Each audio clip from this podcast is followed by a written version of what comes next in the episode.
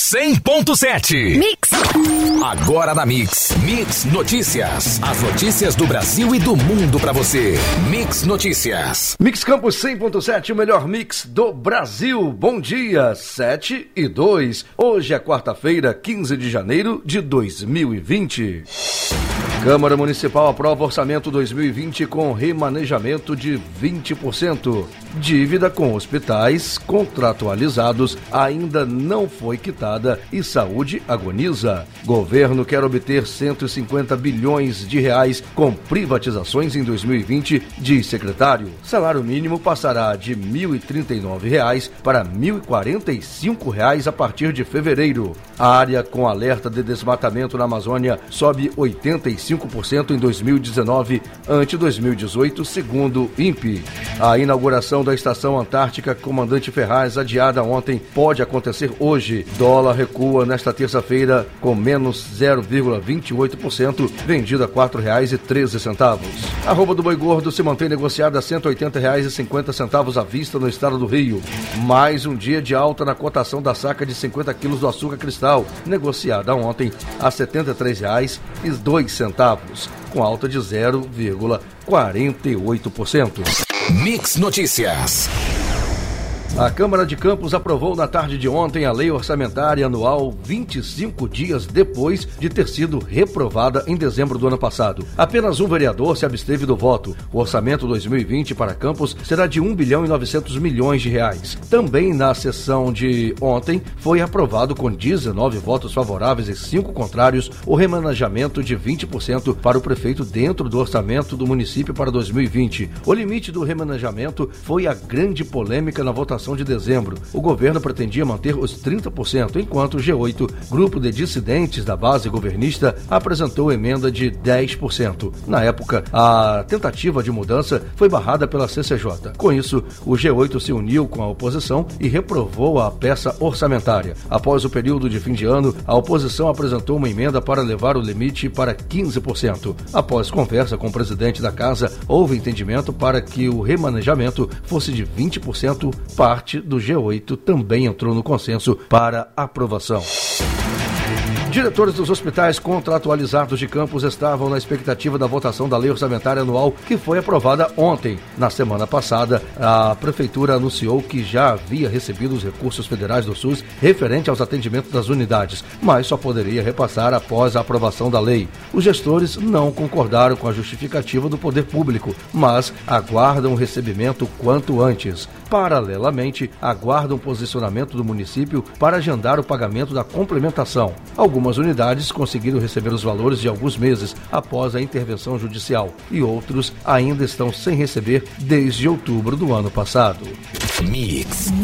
O Ministério da Economia anunciou na última terça-feira, dia 14, que o governo pretende vender cerca de 300 ativos públicos em 2020. A meta inclui empresas controladas pelo governo, como a Eletrobras, além de subsidiárias, coligadas e participações societárias. Com as transações, o governo espera obter 150 bilhões de reais. O anúncio foi feito pelo secretário especial de Desestatização e Desinvestimento, Salim Matar. Segundo ele, o Banco do Brasil, a Caixa Econômica Federal e a Petrobras não serão privatizadas. Os Correios estão na lista de privatizações, mas a venda é prevista para o fim de 2021. Em 2020, vamos ter uma meta ousada para atingir em termos de valor e de empresas, disse. Para isso, o governo deve enviar um projeto ao Congresso Nacional em fevereiro, propondo um fast track, caminho rápido para a venda dos ativos públicos.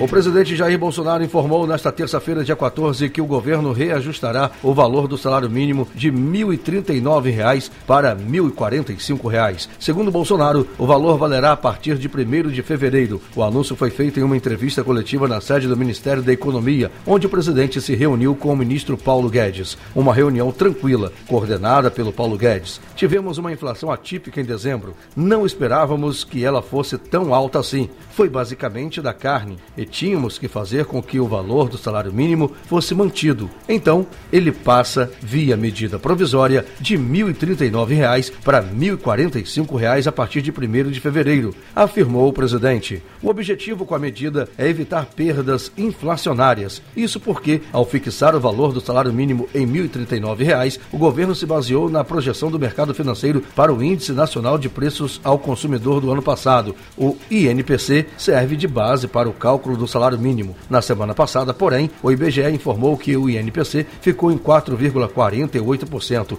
acima do percentual previsto. Com isso, na prática, o reajuste do mínimo para R$ 1.039 ficou abaixo da inflação. Mix Notícias. A área com alertas de desmatamento na Amazônia Legal em 2019 aumentou 85,3% na comparação com o ano de 2018. Os dados foram registrados por sistema desenvolvido pelo Instituto Nacional de Pesquisas Espaciais. Divulgados publicamente pela plataforma Terra Brasilis, os dados mostram que, de janeiro a dezembro do ano passado, a área com alertas chegou a 9.165,6 km. Já em 2018, o número foi de 4.946,37 quilômetros quadrados. Os alertas diários são emitidos pelo Sistema de Detecção de Desmatamento em Tempo Real e servem para embasar ações de fiscalização do IBAMA. Já os dados oficiais são do Programa de Monitoramento da Floresta Amazônica Brasileira por Satélite, o PRODES. Essas informações apontaram que a área desmatada na Amazônia Legal foi de 10 mil 311,36 quilômetros quadrados entre agosto de 2018 e julho de 2019. A inauguração da Estação Antártica Comandante Ferraz, prevista para ontem, foi adiada por conta do mau tempo. A Marinha do Brasil divulgou em nota que a inauguração deve acontecer hoje, ainda sem horário confirmado. O deslocamento das autoridades que saíram do aeroporto de Punta Arenas, no Chile, para a Antártica não foi possível por conta das condições meteorológicas. O vice-presidente Hamilton Mourão está na comitiva, junto do ministro Marcos Pontes, da Ciência e Tecnologia. Os chefes das pastas de defesa e infraestrutura, representantes da Marinha e outras autoridades também estão. Os brasileiros tiveram voo cancelado porque não há janela ou tempo aberto no aeroporto da base chilena na Antártica, onde estava previsto o desembarque. O céu está encoberto na região da ilha Rei George e as condições não permitem pousos. ZYL 865, emissora integrante à rede Mix de Rádio 100.7. O governo aumentou a projeção para o crescimento da economia para 2019 e 2020. A estimativa do produto interno bruto, PIB, soma de todos os bens e serviços produzidos no país de 2019 foi revisada de 0,90% para 1,12% para 2020. A previsão é que o PIB tenha expansão de 2,40%, ante a previsão de 2,32%. De acordo com a pasta, os indicadores de atividade têm apresentado resultados acima da expectativa de mercado, especialmente nos setores de serviços, comércio e construção civil, o que explica as revisões para cima das projeções para o crescimento econômico. A liberação de recursos do Fundo de Garantia do Tempo de Serviço, FGTS, também foi fundamental para estimular a economia. No segundo semestre de 2019, uma parcela fundamental da retomada do crescimento veio dos estímulos dados pela liberação dos recursos do FGTS, que deve se estender ao longo do primeiro trimestre de 2020. Além disso, a criação do saque aniversário tem o potencial de mudar as perspectivas nos mercados de trabalho e potencial de mudar também o crédito, impulsionando a economia nos próximos anos, diz o boletim. Menos de um ano depois de ter sua proposta de delação premiada rejeitada pela Procuradoria-Geral da República, o empresário Eike Batista voltou a negociar uma nova tratativa com o órgão. Eike deixou a prisão em agosto de 2019 e foi para a casa dele no Jardim Botânico, na zona sul do Rio. O empresário foi preso na Operação Segredo de Midas, cujo objetivo era buscar provas sobre a manipulação do mercado e de capitais e lavagem de dinheiro para o esquema do ex-governador Sérgio Cabral. Ele já havia sido preso em janeiro de 2017. Na ocasião, a acusação era de corrupção ativa e lavagem de dinheiro. Quatro meses depois, Gilmar Mendes o libertou. O empresário, que já foi homem mais rico do Brasil, foi condenado a 30 anos de prisão, mas continuava solto. Mix. E atenção, a equipe Mix em contato com a Polícia Rodoviária Estadual, que faz a cobertura da RJ 216 a Campos Farol, conseguiu apurar que todo o trajeto da caminhada da fé feita pelos romeiros na madrugada de ontem para hoje, em direção ao distrito de Santo Amaro, na Baixada Campista, não houve nenhum tipo de incidente que tenha chegado ao conhecimento dos policiais de plantão que deram suporte aos fiéis. Mix Notícias. A Polícia Militar do Rio de Janeiro apreendeu 505 fuzis em todo o ano de 2019. O número é o maior registrado até hoje. O recorde anterior era de 2017, quando 382 fuzis foram apreendidos. A marca já havia sido atingida em setembro. O número total de armas apreendidas em 2019, segundo a Secretaria de Polícia Militar, foi de 8.400. No ano passado, também aumentou a apreensão de fuzis em São Paulo. De janeiro a novembro de 2019, foram apreendidas 200 armas desse tipo, enquanto que no mesmo período de 2019 foram 164. Segundo estimativas da Polícia Civil, o Rio é a cidade com mais fuzis no Brasil. De 3 a 3.500 dessas armas estariam nas mãos dos criminosos.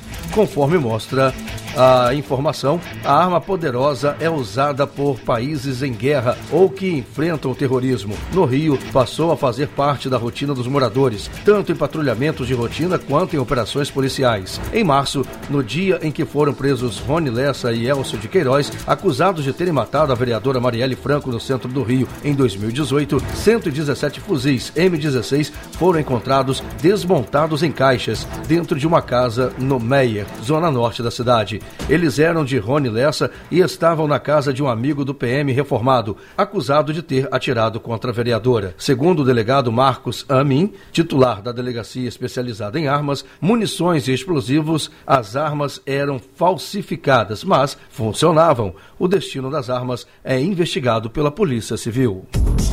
Um dos operadores do ex-governador do Rio, Sérgio Cabral, do MDB, Sérgio de Oliveira Castro, se tornou delator na Lava Jato. A homologação da colaboração premiada de Serjão, como é conhecido, foi feita em setembro, mas só foi comunicada à Justiça Federal do Rio na segunda-feira, dia 13. O anúncio da colaboração foi anunciado pelo juiz Marcelo Bretas na terça-feira, ontem, dia 14. Com isso, o magistrado anunciou que vai suspender os interrogatórios marcados para esta terça-feira para ontem, inclusive o do ex-governador Luiz Fernando Pezão, que chegou à sétima vara federal criminal no início da tarde. O ex-governador foi implicado por Serjão, cujo interrogatório estava previsto para quarta, dia 15, hoje, e foi antecipado em um dia. Serjão, antes mesmo da oficialização da delação, já havia citado Pezão.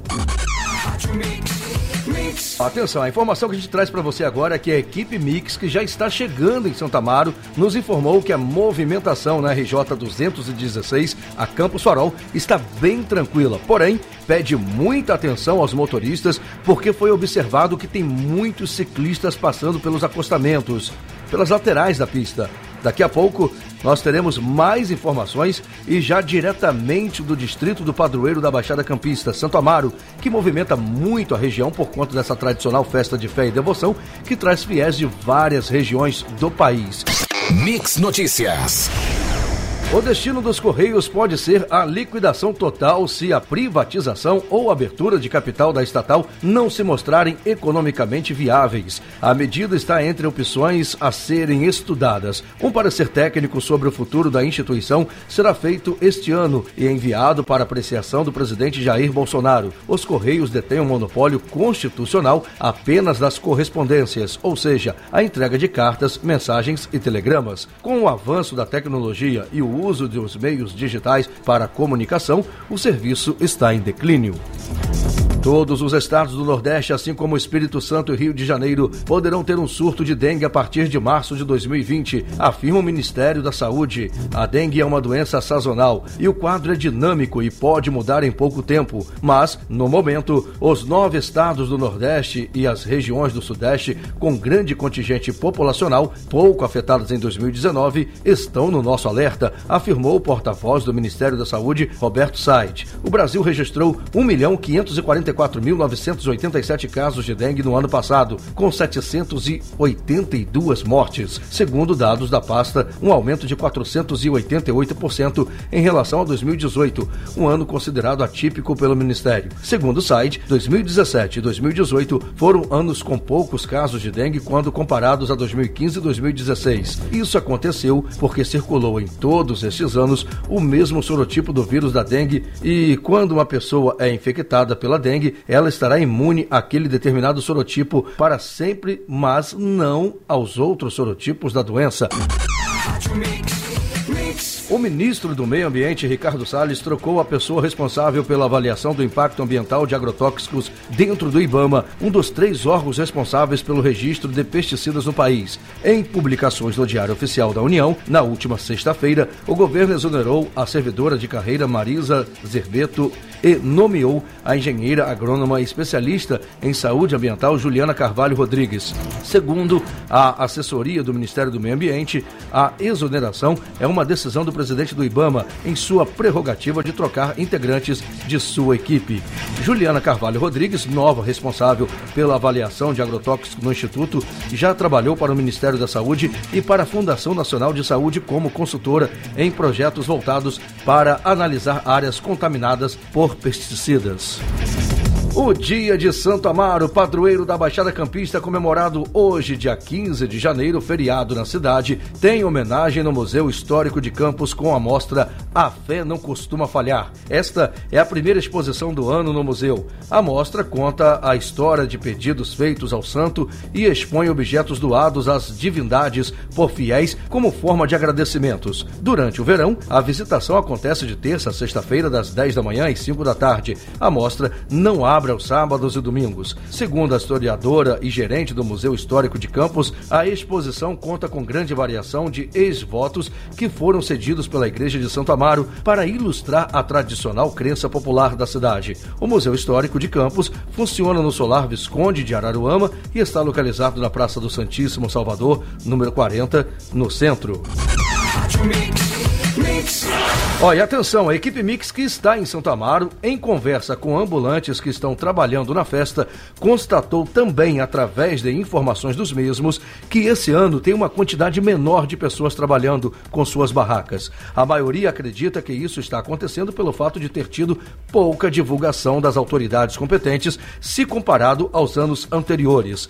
Ainda em relação à festa de Santo Amaro, a nossa equipe também constatou que ainda tem alguns romeiros caminhando e já bem próximos de chegarem à igreja de Santo Amaro para concluírem suas caminhadas de fé.